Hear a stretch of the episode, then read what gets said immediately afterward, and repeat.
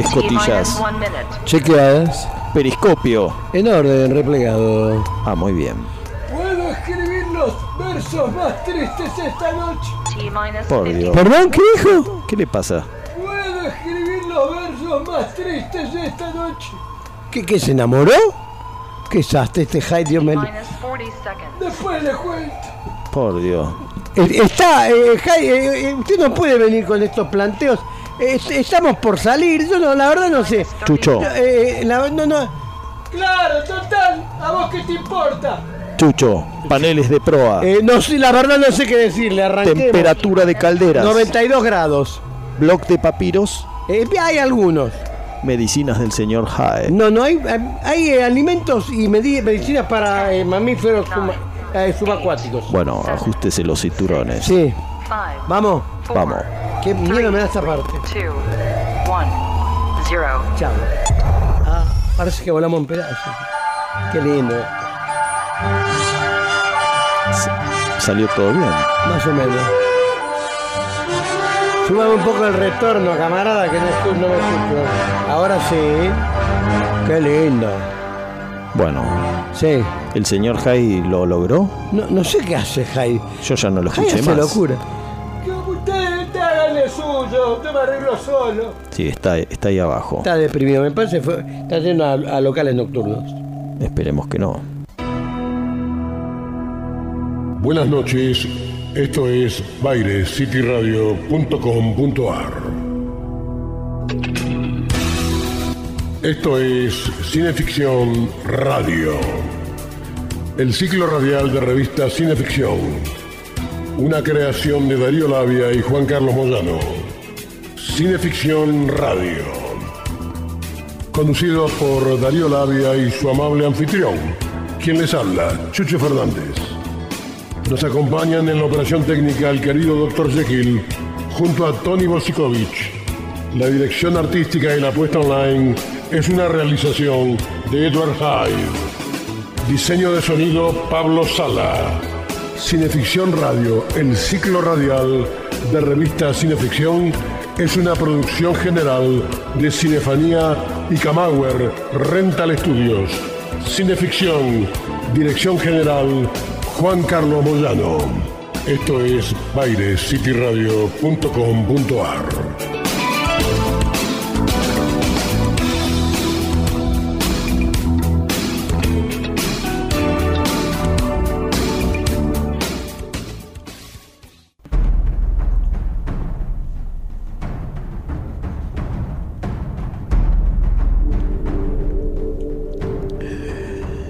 Esta historia se inicia con un aristócrata británico, George Herbert, Lord Carnarvon, que al casarse con la hija del prolífico banquero Rothschild, resolvió todas sus preocupaciones económicas y se dedicó al hobby que por entonces era tendencia en redes, la egiptología.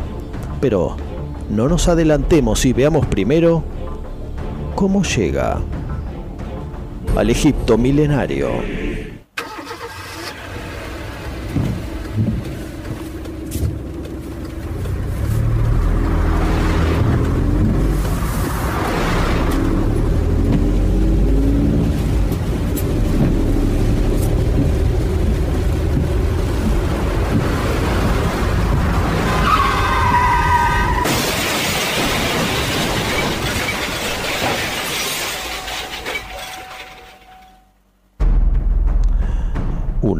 De 1902, Lord Carnarvon estaba andando con su chofer por la campiña alemana. Subieron un camino empinado y al descender vieron que dos juntas de bueyes tapiaban el paso. El chofer tuvo que maniobrar, pero no pudo evitar caer en la banquina, quedando el Lord inglés aprisionado entre los hierros del chasis. Un año entero de recuperación y la recomendación médica de mudarse a un clima más benigno que el de Londres lo llevaría, sí, adivinó, al Egipto de las excavaciones y los hallazgos. Y ahí la historia por todos conocida, la amistad con Howard Carter y el comienzo de los trabajos en el Valle de los Reyes.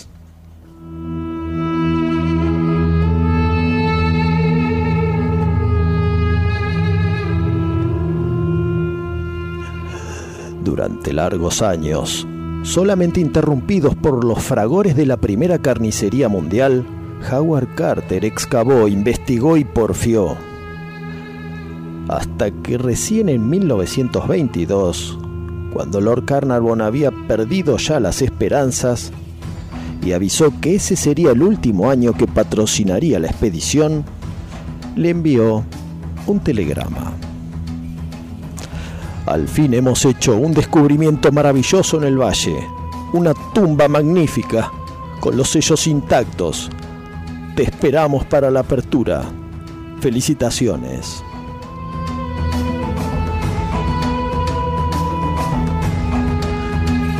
En ese momento llegó una carta a la residencia de Lord Carnarvon. Provenía de Cheiro. ¿Quién fue Cheiro? Un astrólogo irlandés, un buceador del oculto que supuestamente había viajado por la India, donde adquirió poderes sobrenaturales para percibir el futuro. ¿Y esto? Esto es lo que decías en su carta.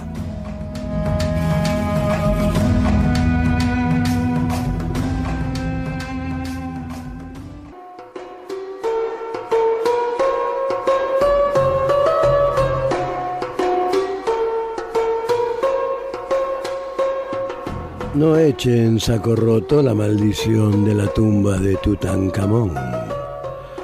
Vuesencia, se lo suplico, tenga cuidado.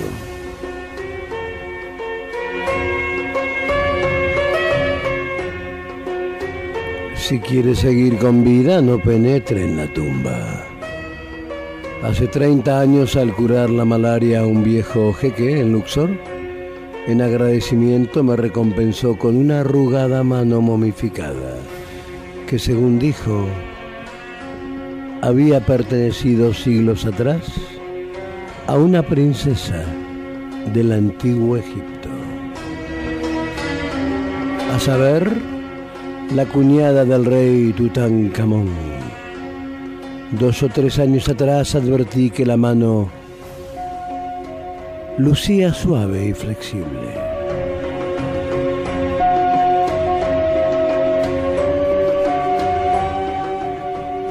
Al principio con mi esposa atribuimos el cambio a las condiciones del clima de Irlanda, pero esa explicación científica se transformó en horror cuando de los tejidos de la piel comenzó a manar sangre.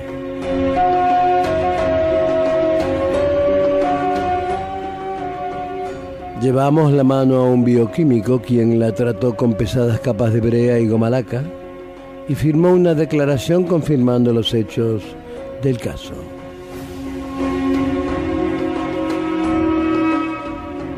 En octubre pasado me trasladé a Inglaterra y la mano continuaba manando sangre.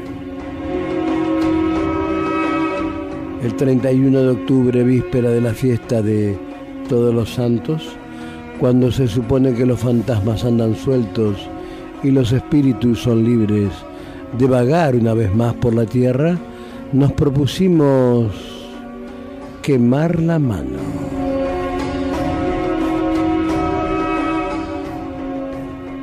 Mi esposa recitó con devoción una de las oraciones de un viejo volumen egipcio, el libro de los muertos. Mientras yo deposité cuidadosamente la mano sobre los ardientes troncos del hogar. En aquel mismo momento una fuerte ráfaga de viento abrió las puertas dobles que conducían al anchuroso porche y en la oscuridad visible a la luz vacilante del fuego pudimos distinguir la figura enjuta de una mujer.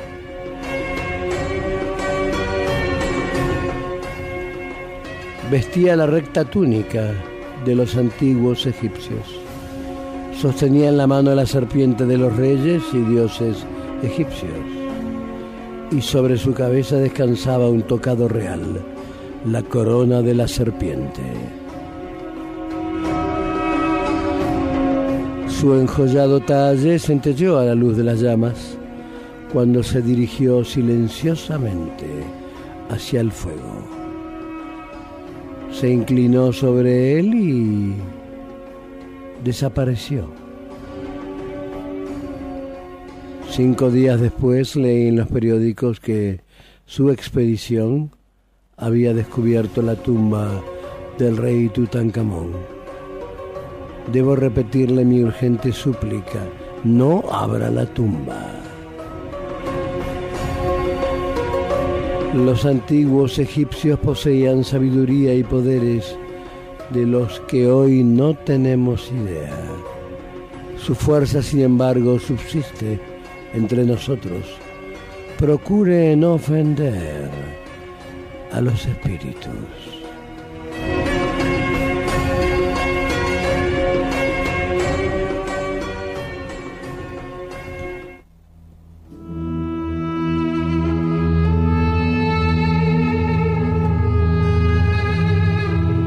¿Prestará atención el flemático aristócrata inglés a la advertencia? En Egipto, los vientos susurraban historias fantasmales, como la que extrajimos del relato La maldición de Tutankamón de Kurt Singer, y como las que tendremos que afrontar estos arqueólogos de la palabra Chucho Fernández y Darío Labia en las siguientes dos horas de Cineficción Radio.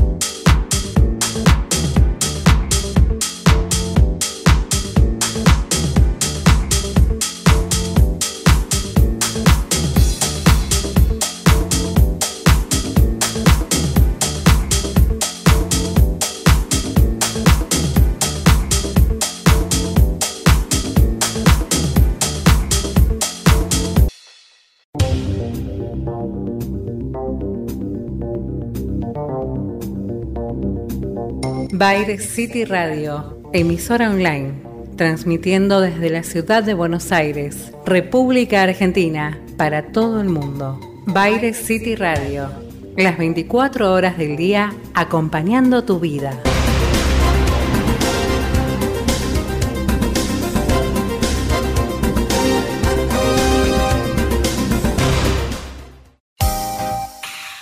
Camauer Rental, estudio y fotografía Proveedor de técnica y elementos de última generación para el sector audiovisual.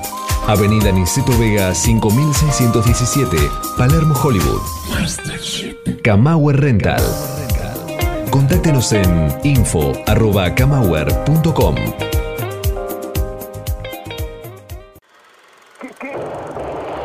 No se deje intimidar por el cine y los matones de Marcelius Wallace. Cineficción para estar bien informado y esquivar todas las balas. Para adquirir cineficción, consulte en cinefanía.com.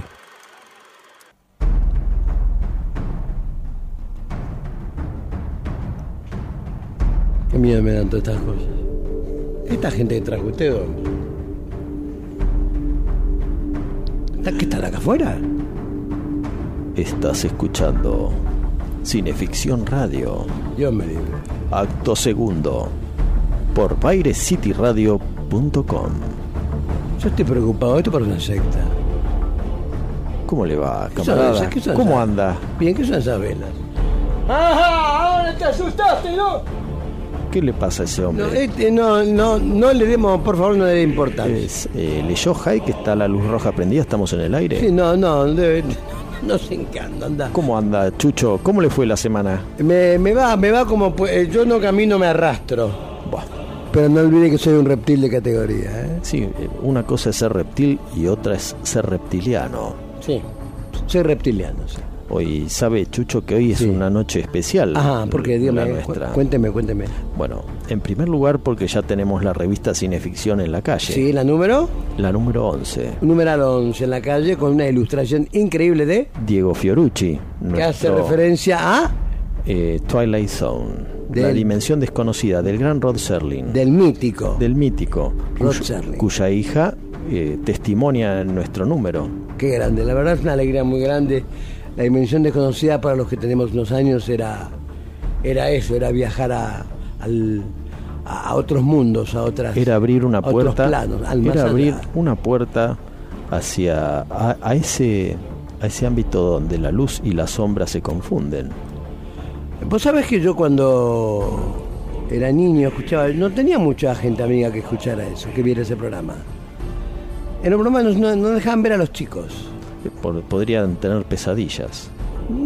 Era un programa muy complejo si tenías una familia. Especialmente si uno veía el episodio Compleja. de Las Máscaras Ese es fabuloso episodio, sí, tremendo. o El Ojo del Observador. Sabe que en Cineficción número 11, Sí, Paparelli Paparelli. hizo una... Eh, eh, eh, hay que poner el- el- eh, algún rótulo. Paparelli es nuestro emisario en Madrid. Sí.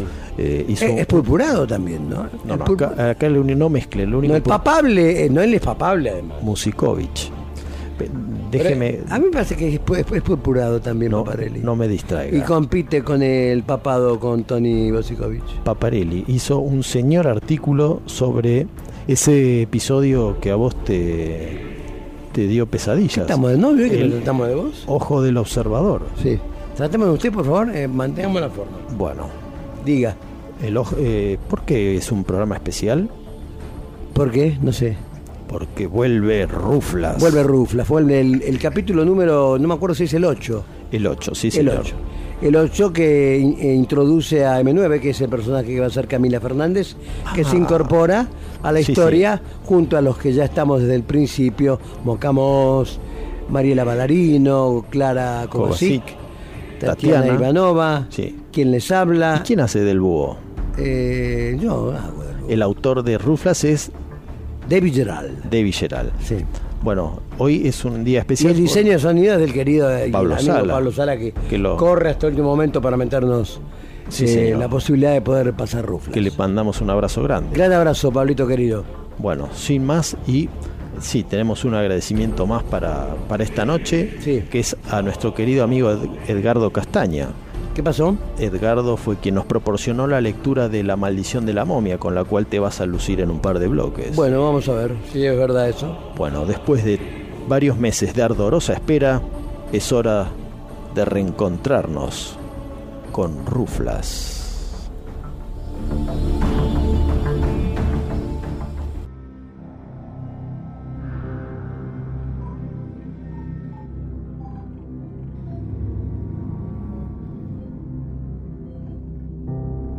Hoy les hablaré de M9, la increíble y sorprendente criatura que Marcia, la hechicera, cree de su lado.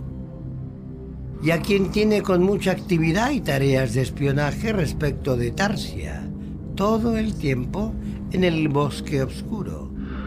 Y no está de su lado ni del de Tarsia tampoco en modo alguno, simplemente porque M9 no es de este mundo y toma todos estos enfrentamientos, hechizos y deshechizos o embrujos como un juego o quizás un entretenimiento de avanzada de alguien que, como bien les dije, no es de este mundo y ocasionalmente solo está de visita en él, explorándolo, eso sí, pero no sabemos aún con qué objetivos. Solo ella sabrá cuáles son. No logro entender. ¿Qué es lo que los apasiona tanto como para convertir algo agradable en desagradable? Simplemente porque desconfían unos de otros todo el tiempo, sin permitirse otro pensamiento que la duda constante. Quizá, si los nuestros hubieran sido tan viles, tan indóciles, nuestra suerte habría sido distinta y no andaríamos todos desperdigados por distintos universos en busca de uno nuevo, donde asentarnos. Por otra parte, los niveles de oxígeno aquí son estupendos. Es evidente que esta criatura a la que los pocos que la han visto llaman M9, en verdad no es de este mundo. Y no es una forma de decir, no pertenece a nuestro pequeño planeta azul, De verdad que no. Pues entonces, ¿de dónde es? ¿A qué ha venido? Y lo que es más importante, ¿con qué propósitos? Pero prosigamos con sus impresiones.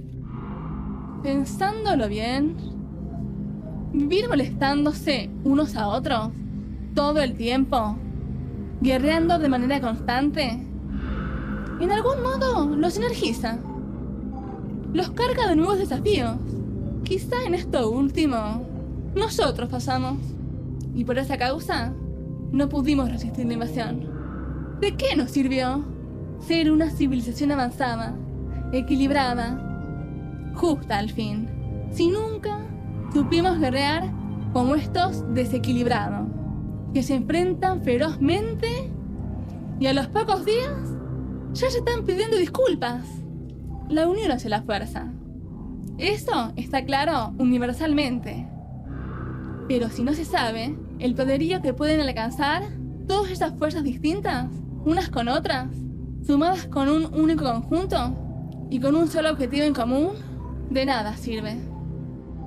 Plantearse ante la adversidad resulta impracticable.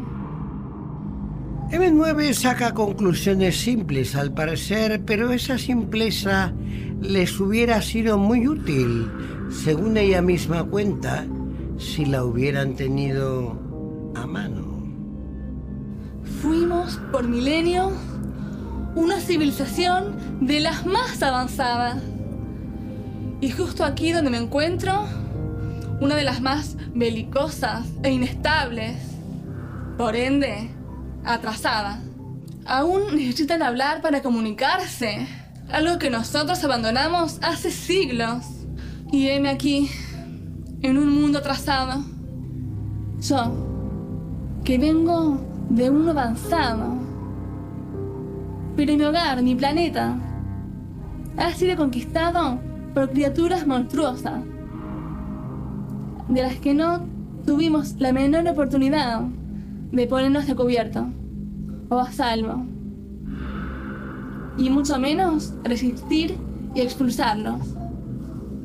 Ah, sí, Rufla. Tengo que ver si sigue solo. O con Ribón. Y reportarme con Q, que me aguarda a mitad de camino, con las novedades. M9 es la única que puede ser mirada por Tarsia sin sufrir daño alguno de ser incinerada con su visión de miles de grados. La razón es muy sencilla.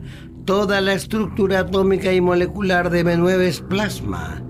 M9 es plasma en estado natural y suele tener distintas apariencias, aunque aquí en la Tierra se ha decidido firmemente por una sola y bien definida.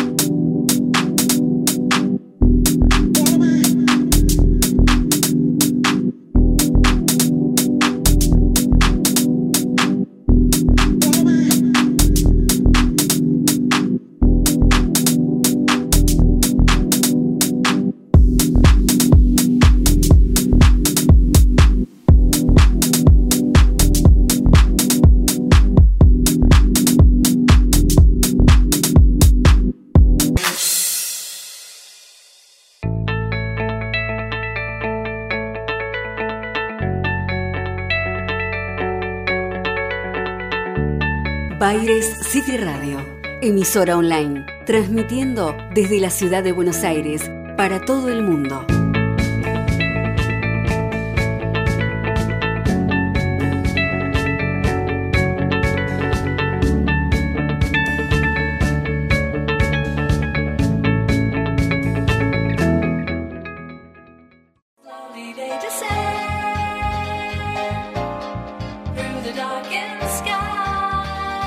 En la industria audiovisual argentina, Pablo Sala. Música original y diseño de sonido para todo tipo de films. Pablo Sala. Contactanos en música arroba pablosala.com.ar Caer mi furia con gran venganza y terrible ira. Cineficción. Envenenar y destruir a mis hermanos. Domingos, entre las 20 y las 22. Soy el Señor cuando deje caer mi venganza sobre vosotros.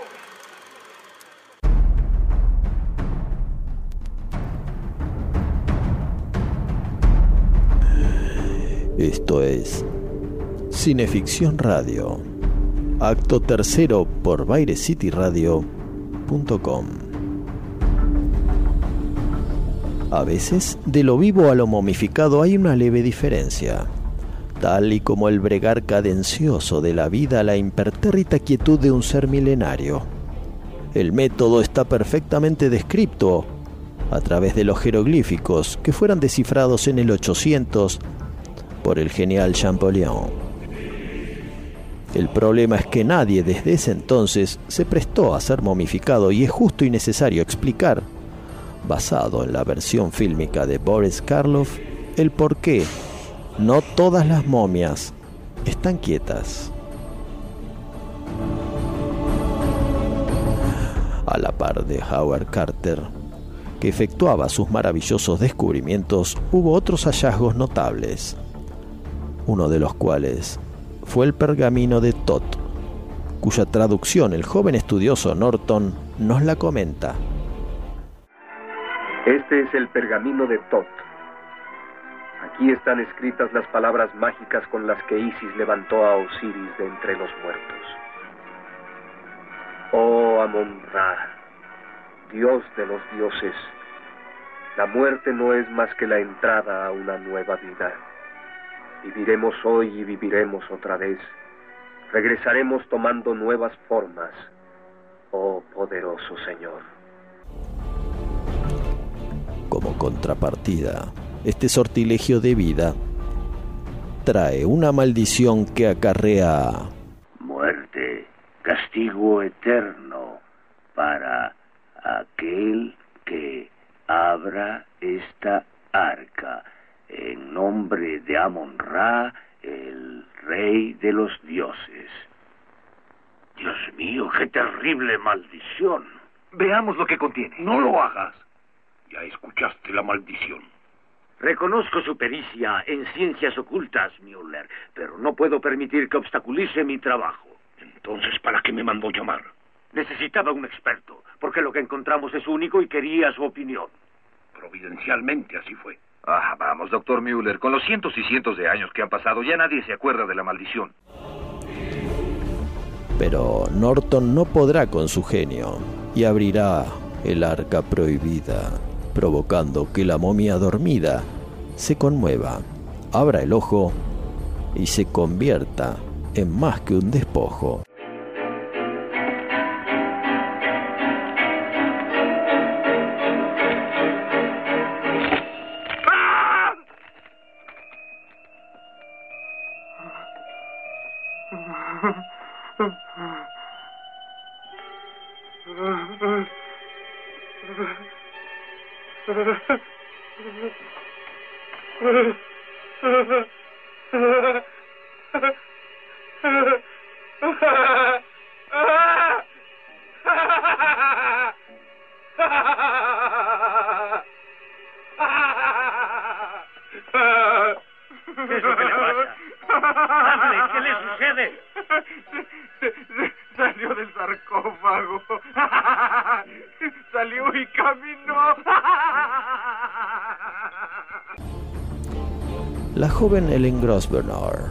Es un calco de la antiquísima princesa virgen que encendió el corazón hoy entumecido de la momia. Y claro, si un muerto pudo caminar, un espíritu puede reencarnar.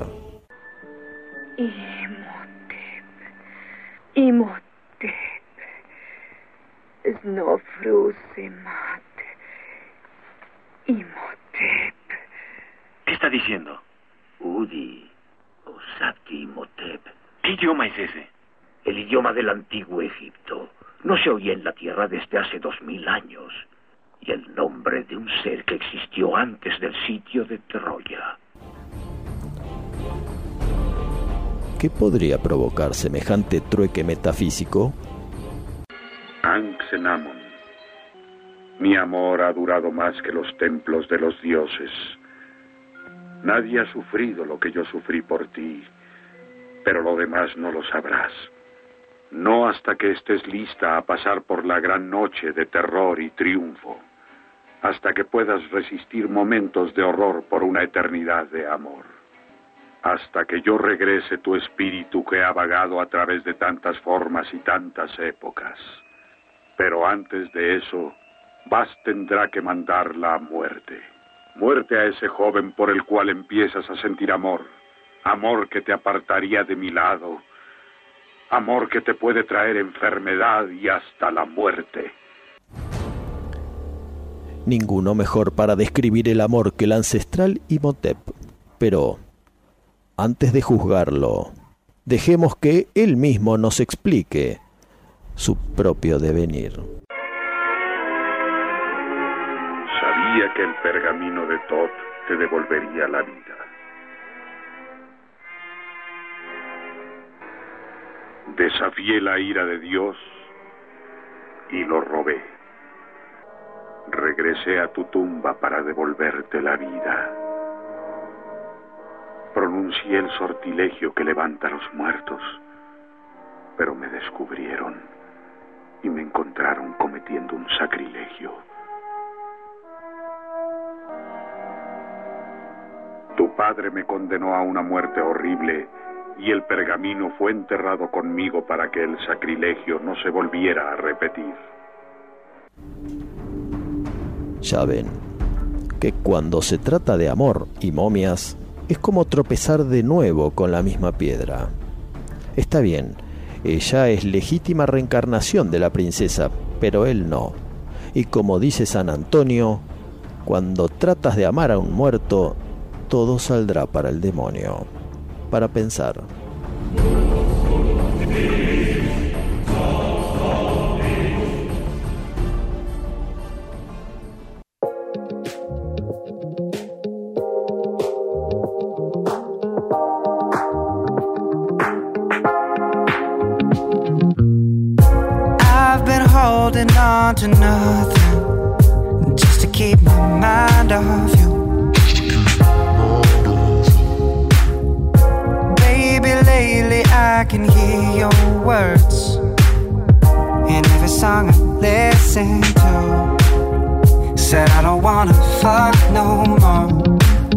Just for fun.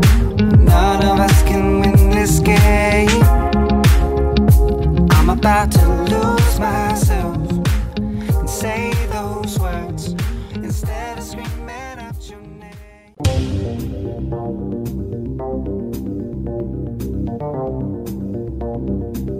Baile City Radio, emisora online, transmitiendo desde la ciudad de Buenos Aires, República Argentina, para todo el mundo. Baile City Radio, las 24 horas del día acompañando tu vida.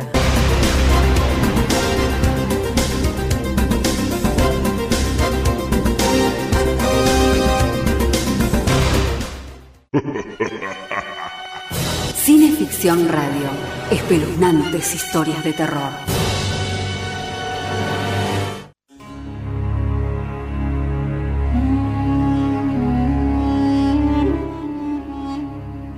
Annette fue hacia la puerta. Se asomó primero y luego fue a la escalera para mirar en dirección a la planta baja. No pudo evitar un grito desgarrador. Adam luchaba desesperadamente con la momia. Annette volvió a gritar pidiendo socorro y la momia se detuvo. Adam estaba ya sin fuerzas. La momia lo arrastró hasta el pie de la escalera, lo pisoteó y luego comenzó a subir los peldaños. Annette retrocedió unos pasos hasta pegar su espalda a la pared. Quiso huir, pero no encontró las fuerzas necesarias para hacerlo.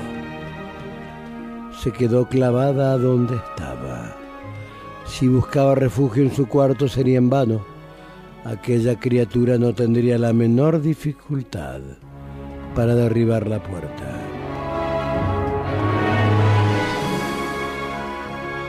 Tenía que encontrar otra salida, otra vía de escape. Dado que ya no podía huir por la escalera, era preciso salir de allí. Pero el horror seguía paralizándola. Su cuerpo no respondía a sus pensamientos y aquel ser monstruoso e implacable seguía avanzando hacia ella peldaño a peldaño.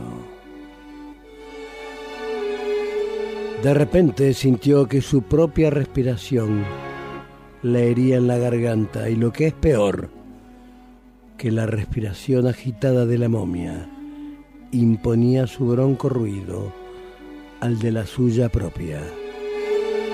La momia respiraba.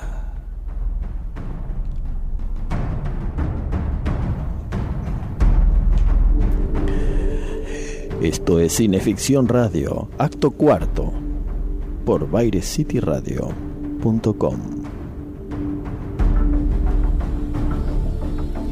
John Bork, además de prolífico antólogo de relatos fantasmagóricos, fue un destajista de la escritura que novelizó películas como Las profecías del Doctor Terror y series como OVNI, Jason King o Enemigos del Crimen.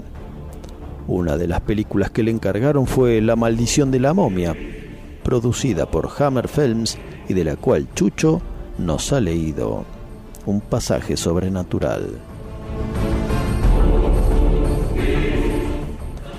Pero el peligro sigue. ¿Cómo detener a la momia?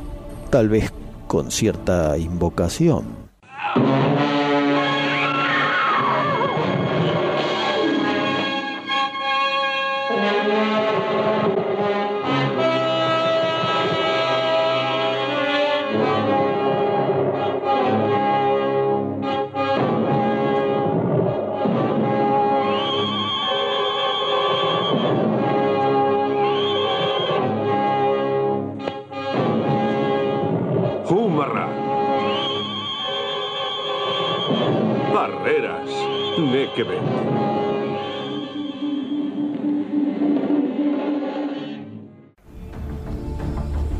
Suerte la momia retrocede y se marcha de la mansión dejando a la chica inconsciente pero viva. Querida. Querida, ¿qué ha pasado? Adam. ¿Dónde está Adam?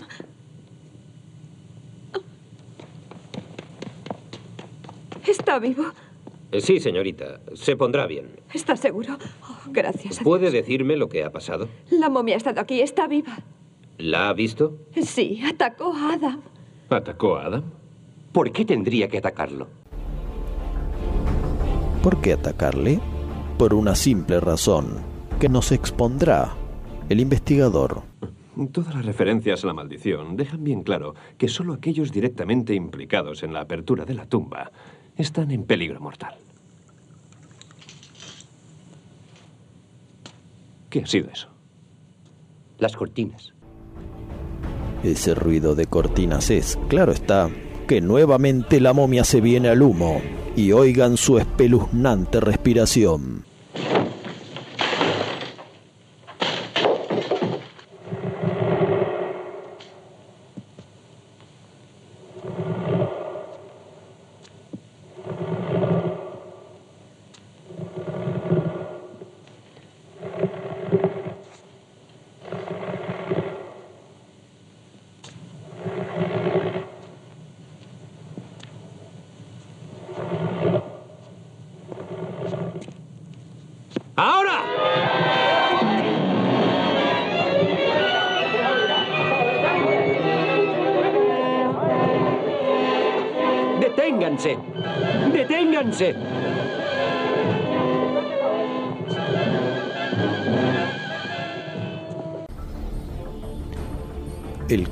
Que se detengan es ni más ni menos que Hashmi Bey, es decir, ese turco de kepiz rojo y bigote negro, que al principio advierte a los arqueólogos que no se metan en la tumba de la momia.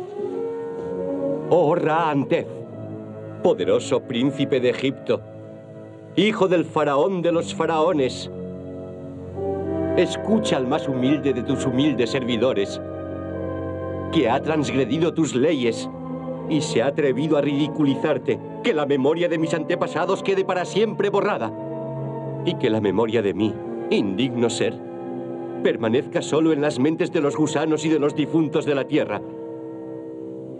Yo que he cometido lo imperdonable y me he aliado con profanadores e incrédulos, te imploro que destruyas mi cuerpo con dolor y que mi alma vague en pena toda la eternidad. Y la reacción de la momia no se hará esperar. Rasgará la pesada red bajo la que le han atrapado para pisotearle la cabeza al infiel. ¿Quién se atrevería a ponerse en su camino?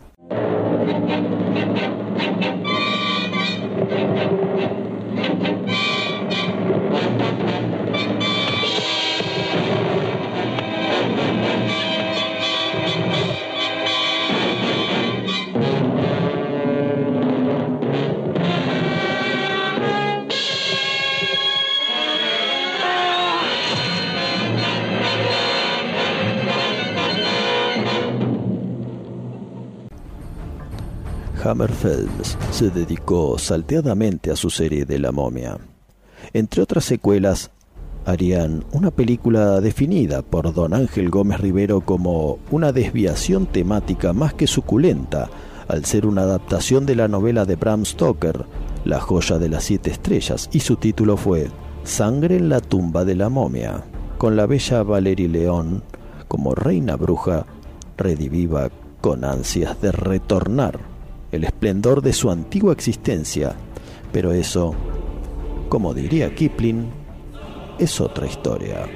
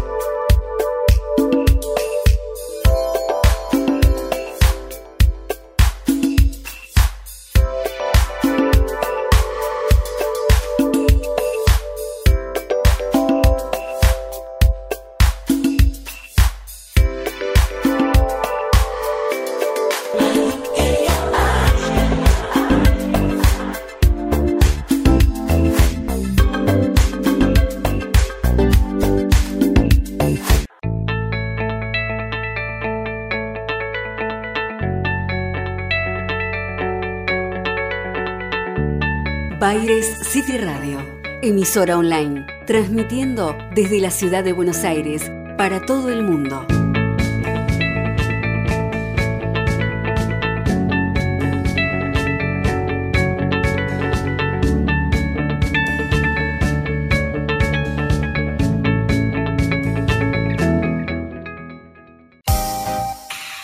Camauer Rental, estudio y fotografía. Proveedor de técnica y elementos de última generación para el sector audiovisual. Avenida Niceto Vega 5617, Palermo, Hollywood. Camauer Rental. Contáctenos en info.camauer.com. Caer mi furia con gran venganza y terrible ira. Cineficción. Los que intenten envenenar y destruir a mis hermanos. Domingos, entre las 20 y las 22. Soy el Señor cuando deje caer mi venganza sobre vosotros.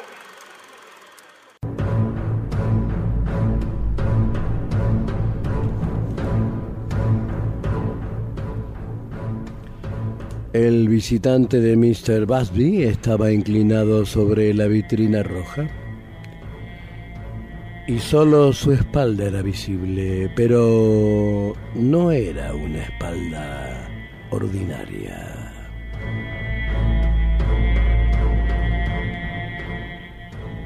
En un momento lúcido libre de emociones, Mr. Busby la hubiera calificado de desagradable y maligna.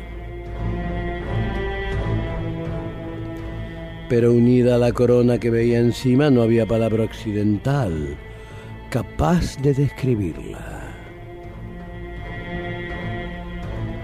Pues la corona era alta, pesada, llena de joyas y de un brillo indescriptible, lo que acentuaba todavía más la vileza de aquella espalda.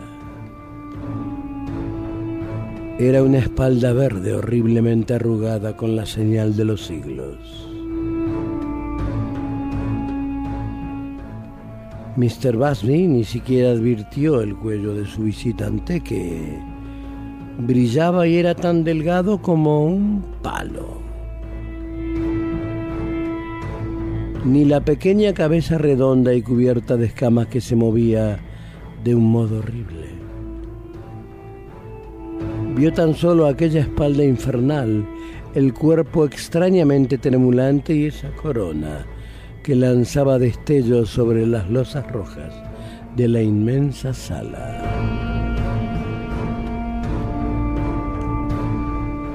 Un horror frío atenazó su garganta y sus labios temblaron, como si fuera a gritar, pero no pronunció ni una sola palabra.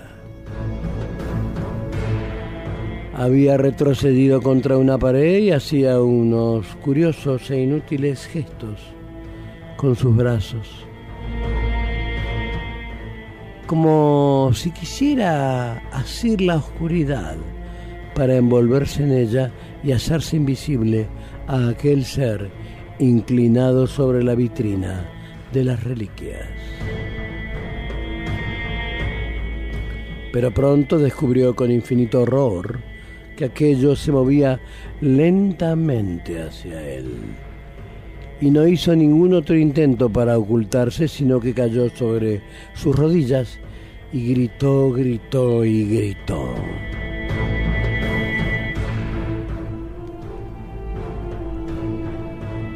Silenciosamente aquella figura avanzó hacia él, pero más que andar parecía deslizarse entre sus brazos extraordinariamente delgados, parecía sostener toda una colección de huesos escarlata. Al acercarse comenzó a reír de un modo espantoso. En ese momento Mr. Busby perdió completamente el juicio. Se retorció como presa de un ataque epiléptico.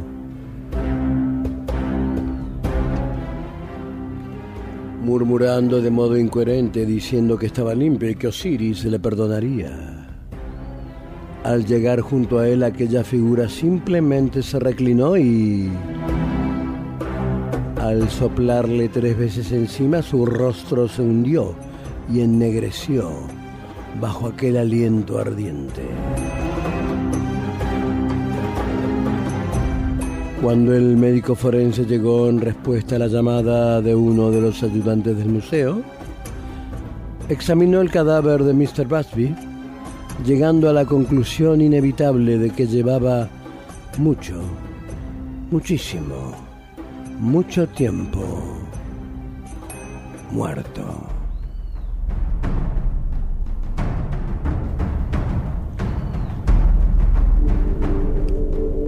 Estás escuchando Cineficción Radio, quinto acto, por bairescityradio.com.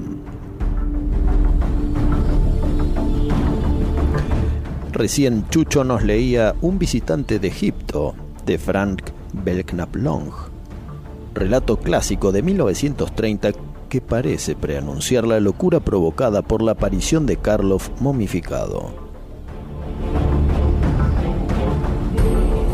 Y si hablamos de ello, le vamos a dar la bienvenida a Miguel Ángel Plana, a quien ya habíamos convocado el año pasado para charlar sobre Stevenson. Pero Miguel es un tipo inquieto. Resulta que en el abecedario del horror, editado por Calamar Ediciones y coordinado por don Ángel Gómez Rivero, le tocó escribir un ensayo sobre las momias en el cine, en el que cita la momia de Karloff como la mejor. Como esta noche la dedicamos al particular, te damos las buenas noches y te preguntamos, querido amigo, ¿por qué la momia de Karloff es la mejor? ¿Es por haber sido la primera? Bueno, técnicamente la primera cinta en abordar el tema con cierto aire de aventuras, misterio y romanticismo, que como sabes son los ingredientes básicos del mito, es el film silente de Ernst Lubitsch con Pola Negri y Emil Jannings de 1918, Los ojos de la momia. Claro, es verdad. Y en nuestro país se conoció como Los ojos de la momia Ma. Y cómo olvidar a la sugestiva Pola Negri. Pero es cierto que la de Karloff, como muy bien apuntas, es la primera y genuina y aunque parte de una historia pool previa de los guionistas y Karloff también siempre mantuvo que parte del argumento fue creación suya, pues es el film que asienta las bases del personaje y forma parte de ese grupo o panteón de monstruosidades que la Universal traería a la luz con el nacimiento en potencia del género terrorífico. Claro, sí, sí, es parte del panteón canónico. Filmes en los que la sumatoria de sus partes soberbias da un todo soberbio, ¿verdad? Cada uno de sus rubros técnicos es fascinante. Eh, la fotografía también del realizador, Carl Freund, eh, técnicamente hablando, es impecable. Y la caracterización del maestro Jack Pierce, gran artífice de todos esos personajes, convirtió a la criatura en la imagen eh, que todos reverenciamos, ¿no? Como sucedió también eh, con la criatura del doctor Frankenstein. Claro. Así que sí, es la mejor porque es la primera, pero también porque es la mejor. Los coloridos aportes de la Hammer dieron al personaje un aire tal vez más infantil, eh, más de tebeo, aunque fuesen históricamente más acertadas en su ambientación. Ah, pero en el fondo lo que me atrapó de la cinta y que luego recogieron las demás es el poder del amor inmortal que hace que un hombre rompa el sagrado tabú de la muerte y se enfrente a los dioses para recuperar dicho amor. Los humanos, en cierto modo, somos muy parecidos al tío de las vendas. Hacemos locuras por amor. Bueno, casualmente durante la tanda, Chucho me contó tres docenas de historias personales que refrendan tal conclusión.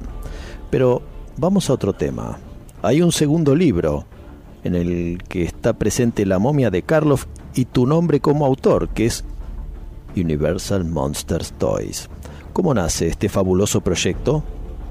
Mi gran amigo José Gracia, que es un gran experto, valga la redundancia, en el tema del coleccionismo, sobre todo del universo Star Wars, no te puedes hacer ni idea de las cosas frikis que ha reunido en su casa, pues es además un gran maquetador, ¿no? Y aparte de escribir varios libros maravillosos sobre eh, todo lo relacionado con Star Wars, también eh, sobre su faceta coleccionista, fue el que durante la maquetación del tercer y último volumen de Cine y Expedientes X, eh, pendiente todavía de fecha de salida, pues me propuso la idea.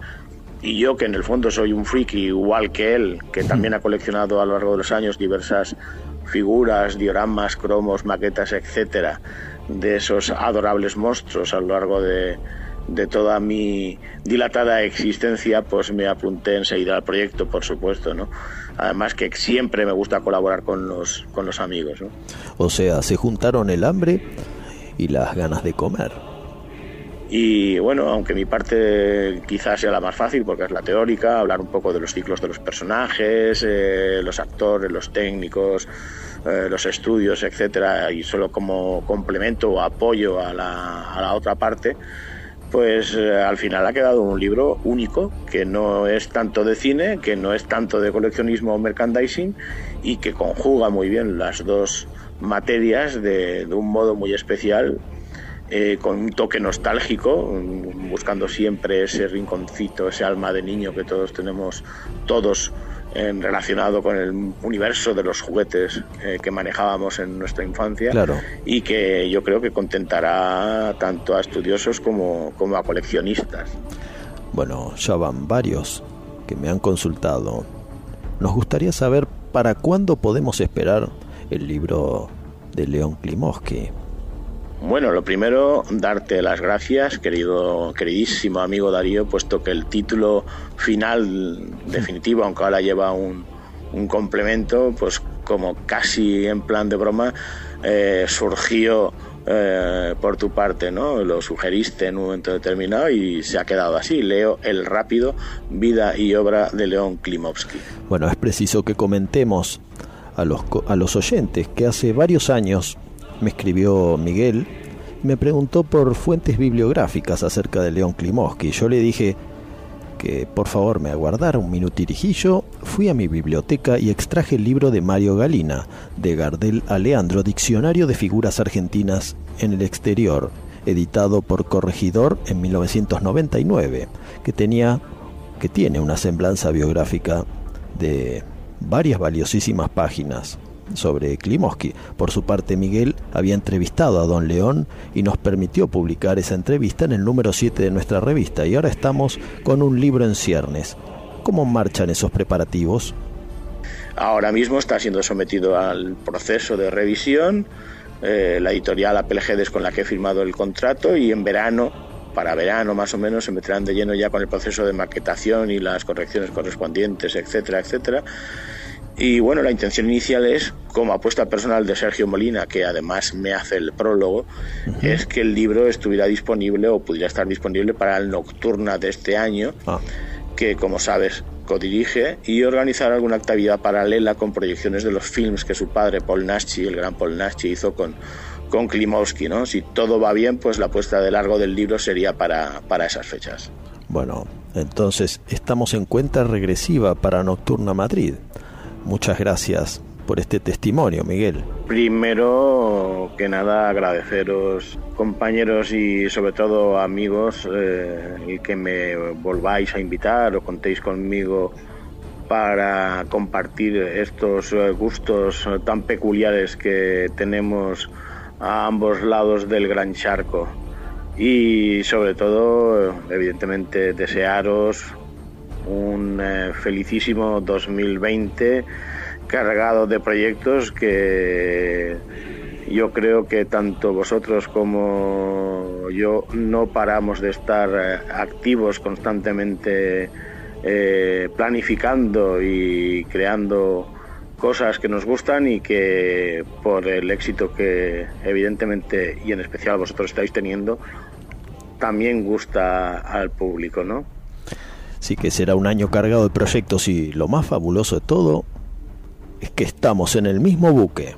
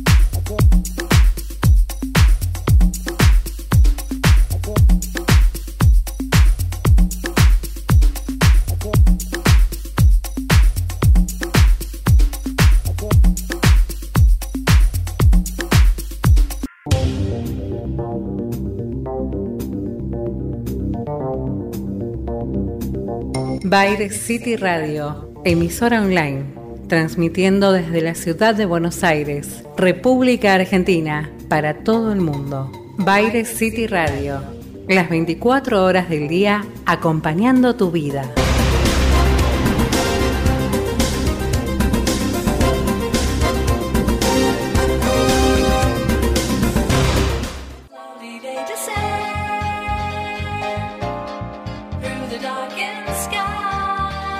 En la industria audiovisual argentina, Pablo Sala Música original y diseño de sonido para todo tipo de films. Pablo Sala. Contactanos en música arroba pablosala.com.ar. No se deje intimidar por el cine y los matones de Marcelius Wallace. Cineficción. Para estar bien informado y esquivar todas las balas. Para adquirir cineficción, consulte en cinefanía.com.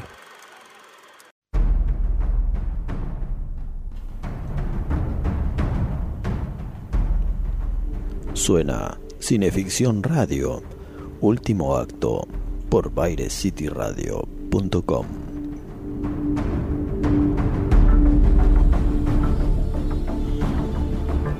El cine de momias inmortales también ha sido promotor de un debate inmortal acerca de la supremacía del ciclo hecho por Universal frente al de la Hammer y viceversa.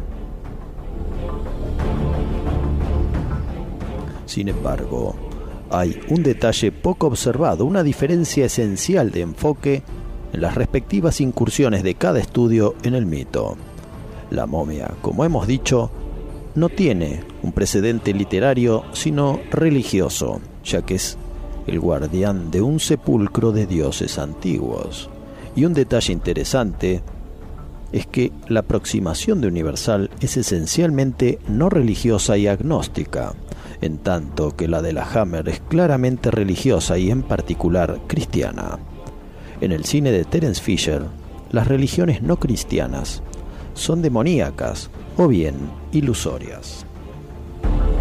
Y buen punto para sostener el razonamiento es que en la versión de Universal, Cita Johan era realmente reencarnación de la princesa Anne Enamon, y en el de la Hammer, Yvonne Fernet, que interpreta a la esposa de Peter Cushing, solo tiene un parecido a la princesa Nanka, pero no es su reencarnación. Hasta ahora, las momias usualmente han resucitado en pos de venganza de ultratumba, pero ahora veremos un caso opuesto. Cuando un grupo de científicos, anatomistas y arqueólogos en nocturno cónclave se dedican a someter a una momia a diversos tratamientos para que vuelva a la vida. Los dejo con huesos. El relato de Donald Wolheim en la voz de mi camarada Chucho Fernández.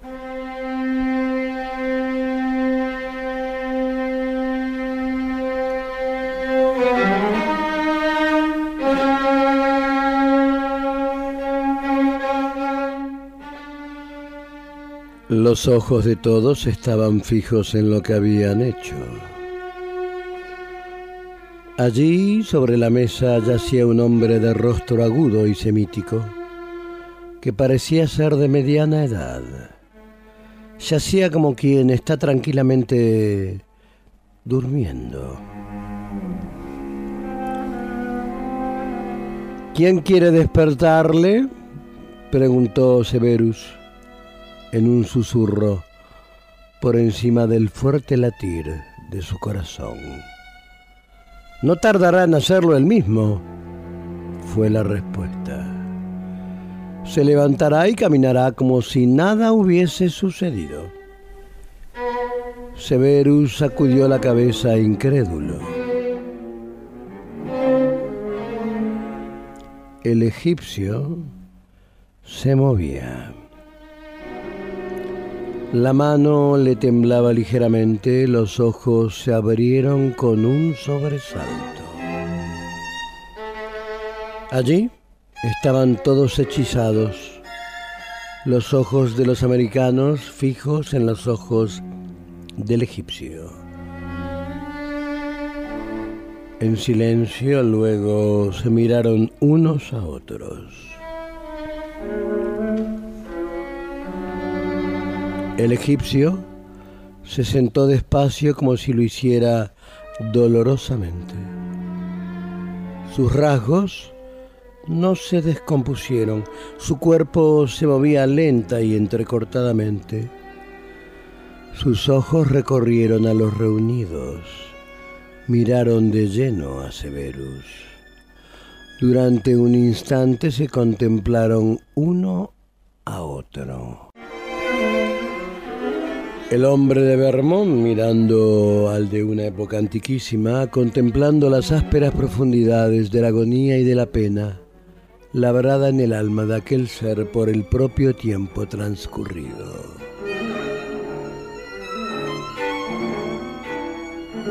De pronto el egipcio contrajo sus rasgos faciales, alzó un brazo y abrió la boca para emitir sonido.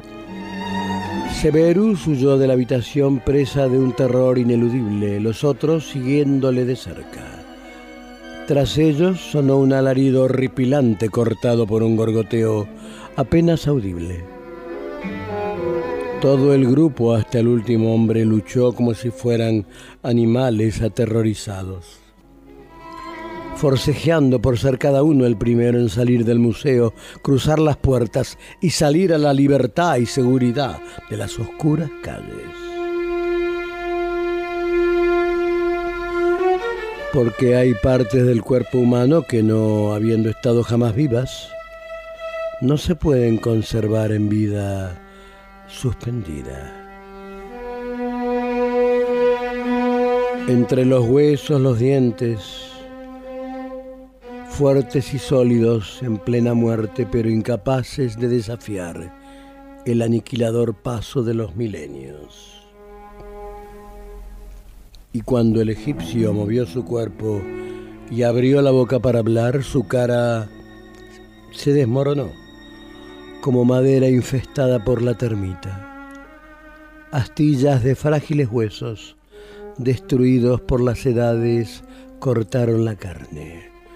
Todo su cuerpo se conmovió y al mover el brazo, éste se convirtió en una masa informe, de carne pulsante y de sangre, por la que se proyectaban innumerables fragmentos irregulares de huesos, de color gris oscuro.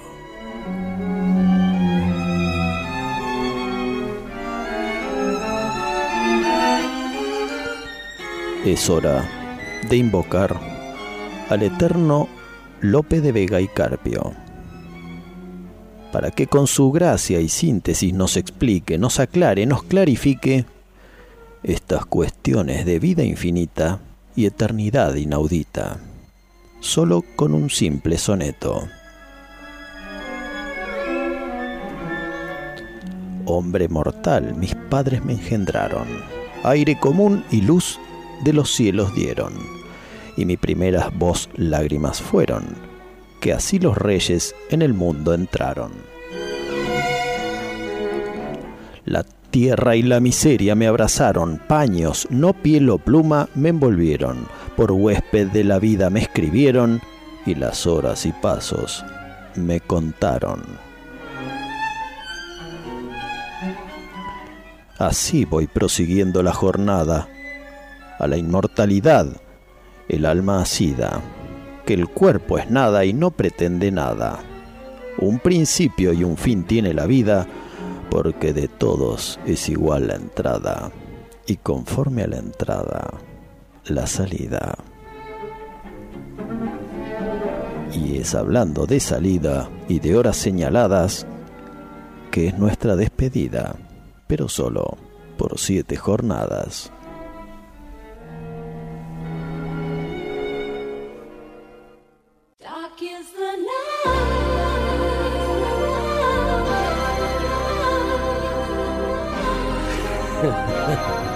Se fue otro, ¿eh? ¿De qué ríe? Levante, levante, levante, levante un poquito más eso, monseñor. Ahí va, un poco más arriba. Deme, deme, deme más discoteca, monseñor.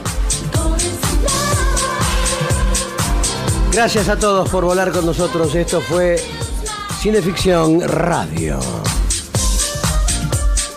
El ciclo radial de la revista Cineficción que conducen magistralmente el querido jefe Labia y Juan Carlos Moyano desde Houston, Texas. Nos opera técnicamente, vaya a saber dónde, en algún lugar de la urbe, el querido Jekyll y físicamente visible, Monseñor Mosikovic, el papable, el purpúreo, purpurado. Sí, que hoy escuchamos el tema Apocalipsis, que lo, lo tuvimos de cortina. Sí, sí, sí, sí, estupendo tema. El nuevo tema de Musikovic Argentina que puede encontrarlo en YouTube. Parece que estoy hablando de una montaña, ¿lo que pasa? Ya casi un cuarto de millón de reproducciones. Muy bien. ¿Sabía usted? ¿Cuántas? Un cuarto de millón. ¿Cuánto nos toca? Acá lo tengo al lado a Musikovic, no me O deja sea, me- paga en la cena hoy. no me deja mentir. Bien, agradecemos a, a- a todos los que han estado aquí. Eh, muy lindo el capítulo de Ruflas de hoy. Hay que hacer una- Bienvenida Camila Hay Fernández. que darle la bienvenida a Camila Fernández, a Bienvenida Camila. Ruflas Cineficción Radio, A M9, el personaje de ella, ¿eh? M9 y a la revista Cineficción. Claro, que está, que está presente en la columna del señor Chucho Fernández. Sí, sí, está mi columna ahí que es eh, consideraciones acerca de un naufragio en donde no hay embarcación alguna, ¿no? Algo así, es, ¿no? una zozobra extraña la suya. Sí, en realidad es un engaño. Ya van a ver, ya van a ver, ya van a ver. Sí, no hablemos mucho de zozobras No contemos porque mucho. eh, Sí, zozo- zozobramos. no, no sea cosa que a nuestro submarino le pase algo. Bueno, tenemos que agradecer a Andrea Guerrero, ¿eh? tenemos que agradecer a Richard Wagner, tenemos que agradecer a Eduardo Camauer, a Pablo Sala, a- al querido El molino rojo. el Mol- de Molini Rush, ¿eh? Al querido Federico Bimeyer, al querido Santiago Dorrego, Alexis Puig, que está en estos Puig, momentos de en, vacaciones, jorobando. en Sevilla. Está Sí, jorobando, sí, está, pero- Alexis Puig está jorobando. No, no, no, está... Está la, tira la señora Yo- haciendo compras para la cena y él está jorobando. No, está trabajando porque vi que ya subió un video en las en los estudios donde se filmó Juego de Tronos en Madrid. Mire, él viene de, de Hollywood de darle la mano a Clint, la mano a Clint Eastwood. Sí. Yo eh, esa mano la, la metería, en, eh, la donaría al, al Museo del Hombre. El hielo seco. Ahí lo seco. Pensar que le di la mano a Alexis Puig, que le dio la mano a Clint Eastwood. Sí, ahora usted está tocado por esa mano. Sí. No sé qué suerte me traerá. Este fue nuestro programa número 30. Número 30. Si hemos cumplido el número 30 de Cineficción Radio. Un programa temático. Un programa temático, sí, sí. El de hoy fue el de las momias. Hoy sí, momias y la semana que viene vamos a ver qué nos depara el corazón de las tinieblas. Bueno, saludamos a quien nos, nos quiera saludar gente. Bueno, yo quiero saludar a José Iacona. Si usted tiene alguna idea, como las ideas no se matan, pero se roba, es mejor registrarla. Estudio Iacona. Y también a Soledad Suárez. Si usted Querida tiene Soledad, tan querida Soledad. alguna consulta, algún... Hay que mandarle bombones, flores, todo. Hay que mandarle regalos a Soledad. Sí, sí, Que además está, ojo que está, está en la barrera, ella la que dice, este pasa, este no pasa. ¿eh? sí, lógico. Está en la torre de control. Bueno, si usted tiene alguna consulta legal sobre tema civil, la Sí. doctora Soledad Suárez lo, lo podrá atender. Sí, y nos saca de, de- de la vida mortificada que llevamos sin ella. Lo saca de dudas. Lo saca de dudas. A usted lo saca de dudas. Usted la pasa bien. Usted la pasa bien. Usted, el verdadero impostor acá es usted. La vida es tan breve Sí. que si uno no pone un freno y disfruta lo que tiene en el presente, se le pasa volando. Sí, eso es verdad. Queridos amigos, ha sido un gusto compartir con ustedes Cineficción Radio. Nos volveremos a encontrar dentro de siete días y no olviden que estos programas son reprisados los lunes, los miércoles y los viernes entre las 0 y las 2. Por bairecityradio.com. Eso era lo que faltaba decir. Y falta, a mí me falta una cosita más. Diga. Un cariño grande a Claudita, Claudita Graciano, que nos trajo Claudita Graciano que nos trajo ahí Sí. siempre, lo que nos trae el siempre. café con leche. Sí, los bombones, todo eso, lo que comemos. Y también a Navarro Correas. que No, hoy- que se portó muy bien hoy, Sí, ¿eh? Salvo cuando tuvo Salvo los forajidos. que saludar a los perros de enfrente. Sí, pero lo, lo- lo pudimos, lo pudimos corregir. Sí. Gran abrazo a todo nuestro público. Gracias por estar allí siempre siguiéndonos. Gracias a los lectores de Cineficción. Y a los oyentes, que cada vez hay más. Cada vez hay más. Tenemos a Marco Palacios del blog Cosmo Versus. Bien. Y ahora lo tenemos al señor Don Alberto en Barcelona, que ya está pidiendo los programas. Mm. Está ¿Dónde- muy bien. ¿Dónde puede escucharlos? Está muy bien. Y le mandamos un saludo grande a Fabián Carlos, ¿eh? También de Mar del Plata. Sí, Toda esa sí. gente amable de GDS Radio Mar del Plata. Sí. La radio que nos une. Le mandamos un gran abrazo a toda esa gente tan amable. Gracias por todo a todos ellos. Lléveselo, Musikovic. fuera del aire. Gracias.